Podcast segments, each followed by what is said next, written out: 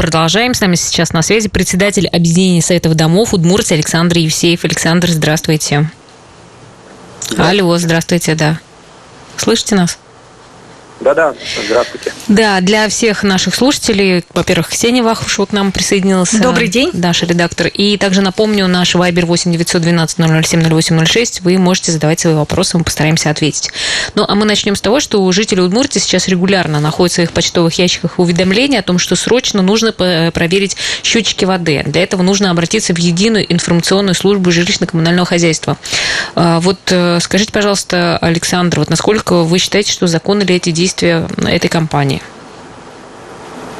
Ну, здесь речь идет о том, что э, такие приходят извещения, их кидают просто в почтовые ящики. Эти извещения кажутся очень похожими на платежки, которые обычно приходят, или как, э, и там э, все очень э, так сделано, будто бы это обязательное уведомление от официальных компаний, которые нужно э, не жить, не быть, вспомнить. Вот э, в таком формате выполнены вот эти вот э, рекламные, так скажем, э, листовки, они являются незаконными с той точки зрения, что они ну, по сути своей это рекламой только являются. И э, поверку может, можно заказывать у организации, которая имеет аккредитацию, и она не одна, ни в городе, ни в республике, она не одна, их несколько организаций. Поэтому, исходя из того, что э, как бы компания, которая предлагает себя в единственной роли, это, конечно, неправильное, не, неправомерное уведомление. Э, с точки зрения, может ли эта компания, которая уведомление присылает, э, саму услугу эту оказать, возможно даже, э, что у нее такое право и будет. То есть, ну, в принципе, услугу оказать, проверить счетчик воды, его ну, ну, можно, можно эту услугу заказать, но но это не единственный вариант, не единственная возможность, еще раз напоминаю, uh потому что э, это, в принципе, такой ну, как бы свободный рынок, на котором э, могут работать разные компании. А это просто и... реклама с их стороны? Да, это просто такая реклама, и на самом деле э, эта реклама распространяется, как оказалось, по всей России – Э, и примерно вот э, все в одном и в таком же формате. Единственное, меняется название города и название э, и номер телефона, который там указан. А по сути занимается этим, эти, как бы распространением этой рекламы один, один человек, одно, один индивидуальный предприниматель. Я и хочу... вот мы уже мы заявление писали по поводу этого в управлении Федеральной антимонопольной службы, что такая вот недобросовестная реклама рассылается. Вот такие заявления, они все Э, в Уфа с Карелии э, воедино собрались, оказывается, со всей России, вот оказывается, вот оттуда отсылается эта реклама. Они понесли какое-то наказание? Ну, э, аналогичные дела рассматривались уже и в 17 и в 18 году, когда эти компании были оштрафованы. Сейчас, как по нашим, по нашим заявлениям, которые мы написали в этом году, рассмотрение дела продолжается. Вот возбуждение об административном дело об административном правонарушении вот сейчас недавно буквально было. Я хочу напомнить нашим радиослушателям, мы, по-моему, не сказали номер нашего вайбера 8 912 007 0806. Нам можно писать, потому что линия сейчас телефонная занята. Мы общаемся с Александром по телефону, а вопросы на вайбер ваши мы принимаем. И, Александр, вот у меня к вам такой вопрос. Такой рекламы, честно говоря, вот в наших ящиках э, полно. То есть она бывает от разных организаций, по разным видам услуг. А как вообще вообще понять, вот э, на, какую, на какие извещения мы должны реагировать, мы как э, пользователи, а какие можно просто выбросить в мусорную корзину и забыть об этом? Вот наверняка ведь вот на эти э, извещения, которые присылала эта единая информационная служба жилищно-коммунального хозяйства, люди реагировали. Вот, и кто-то наверняка обращался к ним. Вот как отличить-то, на что мы должны реагировать, а на что нет? Ну, в первую очередь э, нужно смотреть, конечно, что... Э, ну, то есть это должен быть платежный документ. В первую очередь это вот то, что э, в нем должен быть штрих-код, в нем должен, должно быть конкретно указано э, а, адрес вашего помещения с указанием квартиры. Вот в этих рекламных э, там обычно указывается, что вам в вашем доме, то есть без, безадресная какая-то идет рассылка, то есть это первый факт того, что безадресность э, информации, отраженной в документе, она однозначно говорит о том, что это, скорее всего, рекламное как бы, какое-то извещение, оно не адресовано конкретно конкретной квартире, конкретному потребителю.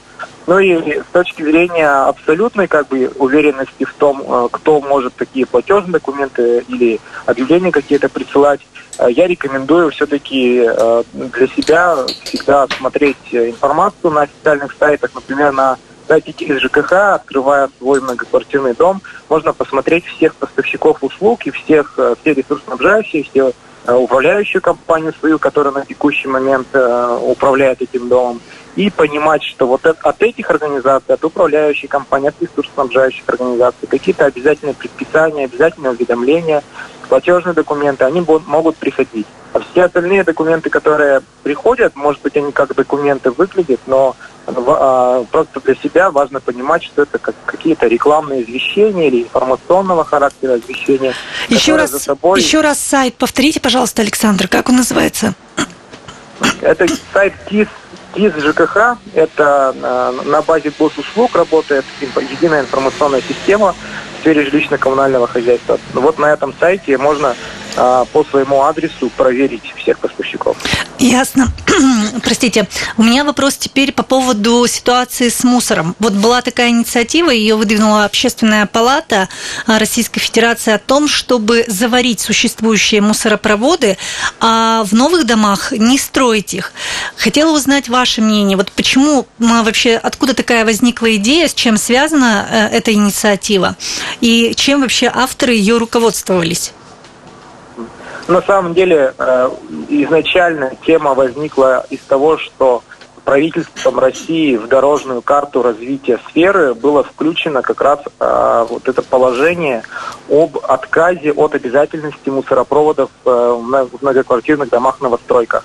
То есть сейчас, когда застройщики строят дома, они обязаны там предусмотреть мусоропровод, ну, как, по крайней мере, там в строительных правилах и нормах есть такие положения, которые обязывают этот вид инженерной коммуникации дом поставить. И вот э, предполагается, что вот именно эта норма об, не, о необязательности мусоропровода в многоквартирном доме, она все-таки будет реализована, то есть она уже вот в Э, документах соответствующих как, ну, дорожной карте она утверждена, нормативно пока не реализована, но я думаю, что где-то э, к середине 2021 года, то, наверное, э, эта норма появится, и у застройщиков будет возможность выбирать либо строить дом с мусоропроводом, либо без мусоропровода.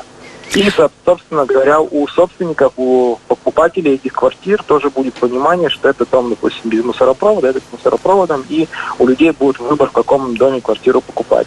А что касается э, второй инициативы о том, чтобы распространить эту норму на все многоквартирные дома, это действительно выступили Общественная палата России совместно с э, несколькими некоммерческими организациями, общественниками, э, и мотивировали это тем, что существующие, существующие мусоропроводы не дают возможности развиться раздельному сбору отходов. И, в принципе, на самом деле это mm-hmm. так. То есть у нас, когда мусоропровод есть, мы сваливаем все в, весь мусор в одну кучу, уже мотивации, чтобы ее, как, его как-то отсортировать нету, все равно все в одну кучу сваливается, и дальше уже фракции полезно из него э, вытаскивать тяжело бывает.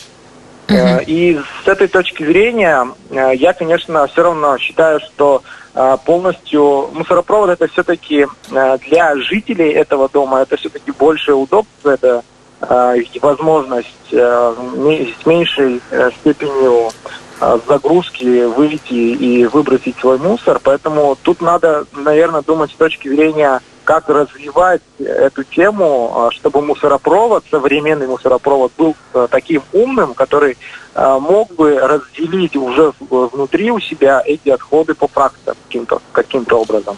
Вот об этом надо, мне кажется, для понимание как бы по теме мусоропроводов об этом больше задумываться. А с точки зрения э, старых домов, в которых эти мусоропроводы есть, э, либо э, собственники должны реш... принимать решения сами относительно каждого мусоропровода. И у собственников такая возможность уже сегодня по законодательству есть. Они могут его на общем собрании принять решение законсервировать, могут э, его реконструировать, чтобы он работал по-другому, например, э, сделать там три отсека для раздельного сбора. То есть такие возможности у собственников есть, и такие решения можно на общем собрании уже сейчас принимать. Э, Причем буквально там 90% новостроек, на мой взгляд, сегодня принимают решения и консервируют эти мусоропроводы. И если около дома недалеко есть контейнерная площадка, куда человек может выйти там когда идет на работу там или в магазин, когда выходит, у него есть возможность выйти на контейнерную площадку и выбросить этот мусор. Причем уже э, можно э, выбросить его так, что в один контейнер специальный мы раздельные, раздельно собранный отход выбрасываем, а другой, который все, все то, что не перерабатывается. Вот как раз наши новостройки, ну, у нас в доме отказались от мусоропровода. Я считаю, что это очень э, правильно и хорошо. А вас... Александр, оставайтесь, пожалуйста, с нами на связи. У нас просто заканчивается блок, но мы продолжим еще в следующем блоке, поэтому трубочку, пожалуйста, не кладите. А нашим слушателям мы напоминаем, что ждем ваши вопросы на Viber 8 912 007 0806. И мы вернемся через некоторое время в эфир. Снова в эфире, дорогие друзья. Наш вайбер 8 912 007 0806. Присылайте свои вопросы. А с нами на связи Александр Евсеев, председатель объединения Советов домов Удмуртии. Еще одна очень важная тема – это, э, конечно, повышение тарифов на э, ЖКХ. Будут ли какие-то послабления в связи с пандемией коронавируса и чего нам ждать с 1 июля? Ну, у нас э, вот это повышение ежегодное – Напомню, что за коммунальные услуги тарифы, когда повышаются, э, решения практически все, кроме газа, они принимаются до там, 20 декабря э, года предыдущего. То есть у нас, по сути, до 20 декабря 2019 э, года все проценты повышения, все новые тарифы, которые будут в, с июля 2020 года, они все уже были известны и, в принципе, неоднократно уже озвучивались. И на текущий момент в отношении принятых тарифов а, ну, как бы даже чисто нормативной возможности на них как-то отре, а, отреагировать в связи с текущей ситуацией не было. То есть, по сути, те решения, которые в прошлом году принимались, их не пересматривали. Вот по газу, которое решение изначально планировалось, что там, например, тариф за газ вырастет на 4%. Э, вот буквально там 18 июня было принято решение по новому тарифу с июля 2020 года. Там повышение э, получилось не 4%, а 0,3%. Ну, практически на 2 копейки почти изменилась цена за кубометр газа для приготовления пищи, э, для плит. А в части, конечно, остальных тарифов у нас самое предельное вообще э, предельное повышение, среднее предельное повышение тарифов 6% э, э, запланировано, и оно так и остается по Удмуртской республике. В городе Ижевске предельное повышение сам, самое максимальное, там 12% чем-то планируется. Но ведь вопрос мы вам задали не случайно, Александр. Дело в том, что в связи с пандемией ведь идет некоторое, скажем так, послабление то есть кому-то отменяют там налоги, а, какие-то налоги, выплачена материальная помощь тем, кто нуждается в ней. То есть и вопрос наш, наш тоже не случайен. Возможно, что из-за ситуации с коронавирусом, может быть, есть такие регионы, которые решили не а, поднимать тарифы с 1 июля, либо ну, рассматривают такую возможность. Хотя до 1 июля это что у нас осталось? Сегодня у нас 22 число, то есть получается, да. по сути, 8, ну, 9 дней, да? То есть вот какие-то новости об этом действительно были, и вот если так вот э, средства массовой информации посмотреть, действительно были заявления в некоторых регионах, что были, что они могут э, рассмотреть возможность отложить увеличение или там приостановить э, сокращ... увеличение рост, роста тарифов за коммунальные услуги. Но э, в текущем моменте, э, проанализировав эти все новости, которые и там были в новостях федеральных были указания на конкретные регионы, у которых э, будет вот эти все э, меры будут при, приняты. А, по сути, оказалось, что ну, я не нашел ни одного региона, в котором бы эта мера была реализована. И она вот как раз связана с тем, что э, меры, все меры поддержки, которые вводятся в отношении э, пострадавших отраслей, они как раз вводятся адресно для тех, кто действительно пострадал. А когда мы говорим об том, чтобы снизить, а, точнее не повышать, да, э, изменить тариф, то тарифное решение, которое изначально было принято, здесь речь идет о том, чтобы в целом э, все тарифы, которые есть, их, их снизить. То есть здесь нет адресного подхода. Поэтому и на уровне Минстроя Российской Федерации вот буквально недавно на последнем совещании было озвучено, что решение о том, чтобы не повышать тарифы с 1 июля 2020 года, оно является популистским, и оно э, отразится на отрасли ЖКХ негативным образом. И ну, э, что те меры, которые увеличение тарифов, оно происходит из-за того, что ресурсоснабжающая организация несет соответствующие расходы, в том числе на то, чтобы э, улучшить инфраструктуру, там, заменить трубы, э, сделать более качественным ресурс, э, там, допустим, электроснабжение, отопление, чтобы лучше в домах было. И вот было принято решение, что если мы сейчас эту заморозку некую сделаем в целом по стране, то в целом вся отрасль сильно пострадает, из-за этого пострадают, соответственно, жители, которые живут сами в многоквартирных там, или в частных домах. Поэтому адресное решение в, в отношении пандемии у нас в республике, например, было принято такое, что тем жителям, тем семьям с детьми, у которых доходы упали за апрель на а, более чем на 30%, правительство Удмуртской республики заявило буквально на прошлой неделе, что будут сделаны а, э, плата за коммунальные услуги и за капитальный ремонт за апрель, она будет полностью возмещена. А вот э, если снизились на 30%, если семья с несовершеннолетними детьми. Вот сейчас такие жители, которые действительно, вот, вот эти категории действительно пострадала, действительно есть факт того, что снизились доходы вот им а, за счет бюджета а, Удмуртской республики будут скомпенсированы плата, вот скомпенсирована заплата за коммунальные услуги еще раз и за капитальный ремонт. Вот такие вот а, точечные решения, они возможны. И с точки зрения помощи жителям нужно вот действительно именно адресные, адресные Да, это, это мы поняли. Это мы поняли. В общем, мы поняли, что адресная помощь будет, но тарифы, тем не менее, повысят с 1 июля. И вот у меня такой вопрос. Ведь обещали, анонсировали, что самый сильный рост а, коснется холодной воды. А, то есть э, это решение так и остается в силе? Э, это мой вопрос. И получается, в связи с этим, насколько поднимутся тарифы? Да, решение о том, что в городе Ижевске в отношении Ижводоканала увеличится тариф на воду, на холодную воду. На 30% на обещали. А, водоотведение на 30%, на э, холодную воду на 23% увеличение. Угу. И, соответственно, у нас э, цифра, допустим, за холодную воду э, увеличится до 25 рублей 96 копеек за холодную воду а по водоотведению до 18 рублей 77 копеек. Это То насколько вот, вырастет тогда платежка? Ну, это вот э, платежка э, имеется в виду, э, если среднюю платежку посчитать у среднестатистического жителя э, города Ижевска, э, средняя платежка вырастает где-то около 8%. А в рублях? А, в рублях, если посчитать, то это где-то будет э, около 150-200 рублей. Понятно. А, тогда... Ну вот а, еще у нас вопрос пришел, куда обращаться, чтобы компенсацию получить? Сейчас по это для тех, кто да. пострадал, да. Угу. Это э, делается на региональном портале государственных услуг можно просто в интернете забить вот эту вот, а, как можно получить компенсацию, и там есть по первой ссылке, можно пройти на региональном портале госуслуг, а, написать заявление. Заявление нужно писать до 30 июня 2020 года. Угу. Тогда у меня такой вопрос. У нас осталось буквально три минуты. Вот э, сейчас в такой трудной экономической ситуации, для многих людей трудной, а, как э, сэкономить на жилищно-коммунальном, а, на жилищно-коммунальных услугах, э, услугах? Буквально несколько советов, Александр.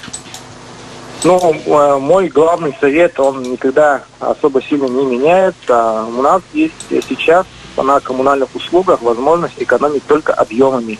То есть тарифы, они устанавливаются государством, мы можем экономить на объемах и можем все делать для того, чтобы эти объемы потребления у нас в квартирах уменьшались.